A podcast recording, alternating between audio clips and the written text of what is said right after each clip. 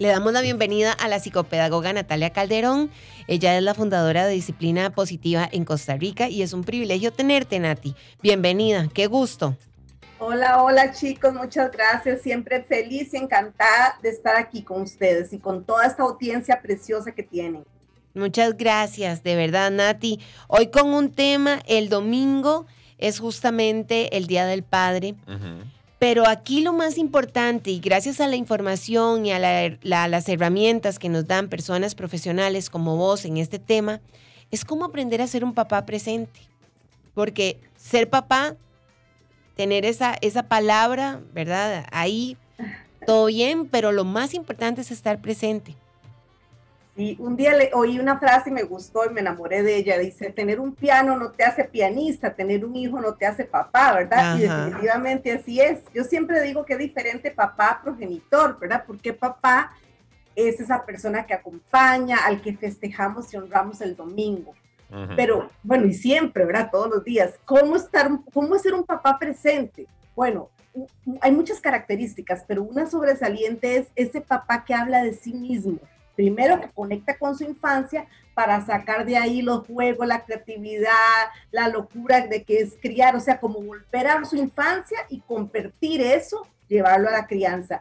Un papá presente habla de sus vivencias, de lo que sienta, de lo que piensa, de sus sueños, eh, un papá presente usa su cuerpo, eso es muy importante en la relación, tocando, acariciando, sosteniendo, apretando, o sea, es muy, muy físico ese papá presente. Y entonces los niños se sienten, y los adolescentes, bueno, todos, vistos y tomados en cuenta por ese papá. Entonces, qué importante, porque nos estamos alejando ya de esa figura, gracias a Dios, del papá proveedor y del papá regañón que decían a veces muchas mamitas, cuando venga su papá le vamos a decir. Entonces fuimos formando en la antigüedad una presencia de que papá es el castigador y mejor me duermo y, mi papá se va a enojar. Y no, ¿verdad? Ahora nos damos cuenta que la crianza es un equipo, pero que papá no es el ogro ni es únicamente que paga facturas. No, papá es una persona que se tira al piso conmigo, que juega, también que me pone límites, ¿verdad? Este, es todo. es cuando ese papá encuentra busca y encuentra, podríamos decir, espacios para acompañar a sus hijos en todos momentos, en los momentos graves y en los momentos también lindos, exámenes, visitas al doctor en la medida de sus posibilidades, hasta escoger ropa. Eh, el cuerpo porque toca, acaricia, eh, un papá presente sabe cuál es la comida preferida de su hijo o de su hija, ¿verdad? Nati, uno, sabe cuándo los visten, porque digamos, a veces yo digo, y Mica, mi amor, es que ella quería ponerse así, yo la dejé, yo no, no, está bien, ¿verdad? Pero a veces hacen unas combinaciones, igual yo, Saúl, porque andas esa panta, no le va tal vez con la caja fuerte, pero qué total, Sí, total, total. Es una etapa donde están definiendo su personalidad y esa parte de la autonomía es tan importante respetarla dentro de lo que cabe, ¿verdad? Porque me decía una mamá, es que se quiere poner el vestido de primera comunión todos los días. Bueno, entre lo que cabe, ¿verdad? Porque no podemos andar tal vez todos los días con el vestido de primera comunión. Qué lindo. es eso, ¿verdad? Es, ese papá es el que nos acompaña. Definitivamente hay muchas características para poder decir que un papá es presente. Muy bien, ya, venimos con eso, Nati. y de los papás que nos escuchan, ¿se sienten papás presentes? No hay nada más urgente que lo importante. Bésame en la mañana.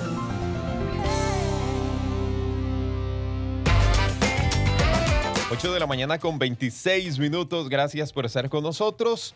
Y hoy estamos con la psicopedagoga Natalia Calderón y estamos hablando de cómo ser un papá presente. Y es que no hay nada como ser un papá presente, de verdad, estar ahí siempre para nuestros hijos, estar pendientes de lo que ellos necesitan, de lo que ellos ocupan. Y como lo decía Natalia, tal vez em, nosotros no somos necesariamente el, el, eh, procreador de ese, de ese hijo, pero estamos ahí presentes y, eso es lo que tiene que estar en nuestro corazón. O sea, siempre estamos presentes para, para esa personita, para esa, eh, ese ser especial eh, que está en el mundo y que nosotros estamos a cargo de ellos también con, respecto al cuidado, si es que están pequeñitos, ¿verdad? Aquí hay mensajes, Nati, mira, dice, yo tengo un papá presente, tuve un abuelito maravilloso y ahora mi pareja lo es con nuestro bebé de ocho meses. La figura paterna nos influye muchísimo a la hora de escoger pareja. Mi abuelito me alentaba desde pequeña a estudiar, a ser profesional, al punto de ir conmigo el primer día de la U.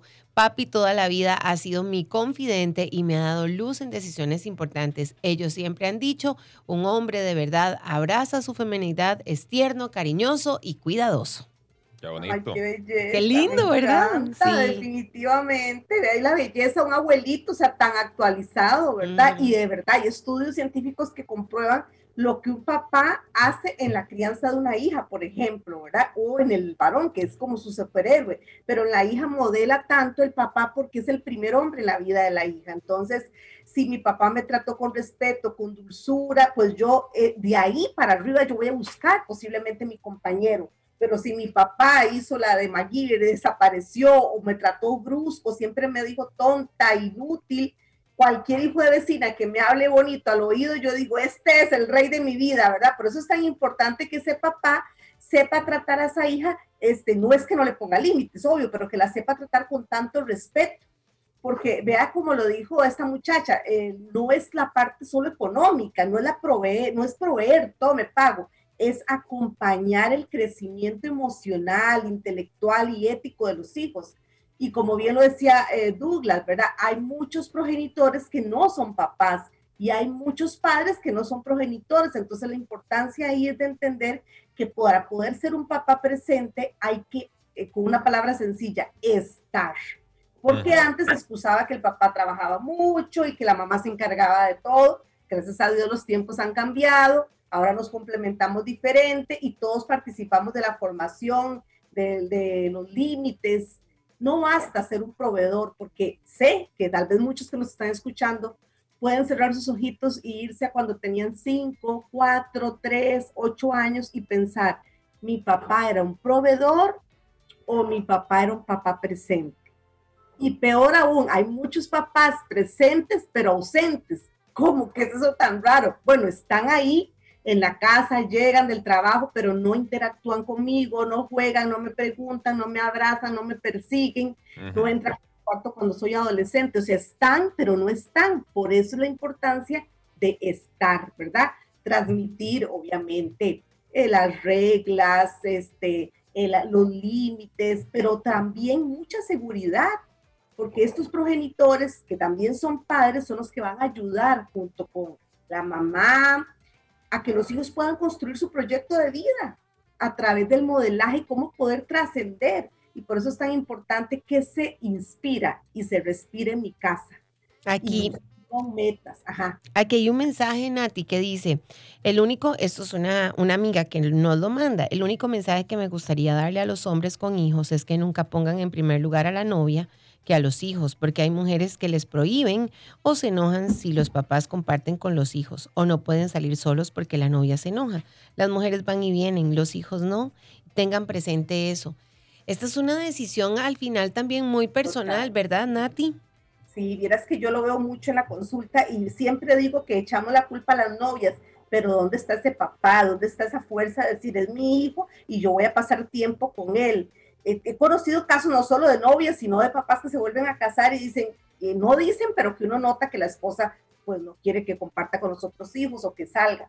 Aquí se trata de que mi hijo es una prioridad en mi vida, bueno, así debería ser, entonces yo tengo que tener un momento especial para él. A veces las mamás me dicen, miras que sí lo lleva con la nueva pareja, pero siempre, siempre está ella, ¿vos qué opinas? Bueno, a mí me parece que si se lleva bien con la otra pareja, pues qué lindo, pero también el niño o el adolescente debe tener espacios a solas con su papá. Claro, conexión, ya sea un fin de semana, un domingo, que nos vamos todo el día, o el sábado en la tarde, pero es para construir un vínculo, la relación es uno a uno. Necesitamos conectar individualmente, no con eh, toda una familia, o otros papás que los recogen, ¿verdad? Sin criticar, los dejan donde la mamá de ellos se desaparecen. No, es estar con el niño, no es cumplir para ir a dejarlo.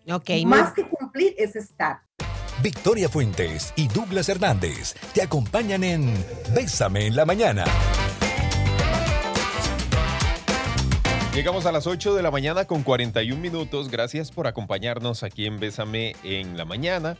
Gracias por estar con nosotros. Y eh, tenemos más mensajes que nos van ingresando. Dice, buenos días, tengo una hija de 19 años. En todos estos años su papá ha estado ausente.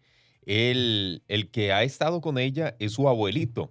Ahora el papá la está buscando y ella no quiere nada de él. Y es que eso puede pasar, ¿verdad? Ya después de un tiempo eh, esos papás que han estado ausentes se arrepienten, dicen, no, es que yo, yo quiero ahora acercarme a mi hijo, a mi hija, y quizás podría ser demasiado tarde, Nati. Sí, lamentablemente es algo que se da muchísimo, ¿verdad? Que los papás por múltiples factores se alejan. Eh, a veces escucho una frase frecuente cuando yo he tenido entrevistas con los papás por aparte y dicen em, esta justificación, yo me alejé por culpa de la mamá, eh, pero todos sabemos que eso es una justificación, porque cuando usted quiere estar cerca de un hijo, usted va a buscar siempre la manera para estar cerca. Ojalá esta muchacha de 19 años o de 20 o de 30 o de 40 o 50 decida en algún momento, tal vez no el, el gran amor de su vida, pero un café, un abrazo, un gracias. O sea, a veces es como, casi conocer a una amistad, porque son tantos años de no verse que es como, como un amigo que se acerca a mi vida. Pero bueno, eso es una decisión de cada persona, ¿verdad? Que es muy importante, porque hay una vez leí otra frase que se me quedó por ahí grabada que dice que la relación entre padres e hijos deja, bueno, sobre todo en la hija, en este caso, deja una huella indeleble, ¿verdad? Te acompaña siempre. Pero ¿cuál papá? ¿El presente o el ausente? Los dos, porque vean qué curioso, un papá ausente siempre está presente en la vida de uno de alguna manera. Te recuerda en algún momento, pasas por algún lugar o ves a alguien abrazando a su papá y vos no tenés un abrazo de tu papá en 10 años, entonces inmediatamente te llega el recuerdo o se acerca el día del padre o estás en la escuela y todo el mundo habla del papá, del regalo del papá. La cuestión es que de una u otra forma ese papá ausente se hace presente en la vida y eso duele, ¿verdad? Duele mucho el corazón, son como punzaditas en el pecho porque uno se pregunta, ¿por qué? Pero la respuesta no existe. Hay miles de respuestas. ¿Por qué? Porque no está. Pero aquí lo importante es ver características de los que sí están, de esos papás presentes. ¿Cuáles características? Bueno, hay muchas. Importantes, los que dan tiempo especial a sus hijos. Ojalá todos los días 25 minutos o los sábados vamos a jugar fútbol, compartir, relacionarse en familia, pero también uno a uno, como decíamos ahora. Siempre es importante uno a uno los que supervisan el tiempo en pantallas, acompañan con las amistades, los recogen, los traen, viene el amiguito a la casa y conversa, los invita a la noche de pizza, o sea, es un papá que se involucra, no el que se encerró en el cuarto. Es una forma de involucrarse también en la vida social de sus hijos, los que proveen, eh, por supuesto, límites, de una forma firme y amable, respetuosa, hacemos junto las rutinas, le doy opciones, no es el papá que grita, le cuento tres, no le hablo más, ya sabe lo que le va a pasar, usted conmigo no juega, no, sino siempre desde la conexión. También un papá presente da mucha seguridad, ¿verdad? Mucha seguridad a la hora que uno como niño joven recibe críticas, este, en bullying puede ser en algún momento, rupturas amorosas, el primer novio, la primer novia, que no quiero salir del cuarto. Ahí está ese papá, no con palabras como eso no es nada, van a venir muchos novios, sino estoy aquí, si ocupas un abrazo, quieres que hagamos algo juntos, veamos una película.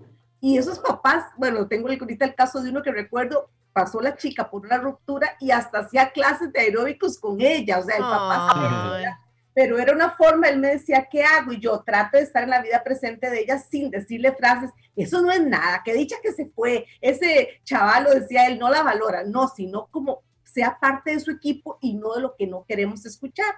Qué bonito. También los papás presentes dan consejos, ¿verdad? Pero no sermones, que es diferente. Consejos sabios, oportunos, cortitos. El sermón es diferente porque el sermón es pero ya se lo dije, pero si usted puede estudiar, no va a hacer nada en la vida si no se conecta, ponga atención a la profesora, usted puede hacerlo, si no es, veo cuánto has avanzado, te he visto hacer cosas más difíciles que esa, te noto agotado. ¿Qué te parece que nos tomemos un recreillo, vos y yo, nos comemos algo rico y luego otra vez vos seguís en lo tuyo y yo en mi trabajo? pongamos este timer y hagamos una cita. A las 7 vemos nuestra serie favorita. qué lindo. Esto me decía una mamá con una chica de 15 que se encierra mucho en el cuarto y yo, bueno, vamos a buscar estrategias para conectar. Dice, pero vieras que ve una serie con mi esposo, entonces todas las noches, como a las 7 está lista. Le dije, te das cuenta que tu esposo fue muy hábil y buscó algo que hacer con ella. Vos tenés que hacer lo mismo. No es, salga del cuarto, salga, no ponga la llave. Es como la jalo de otra forma. La vida perfecta no existe, pero sí existe la vida de tus sueños. Corre por ella. Bésame en la mañana.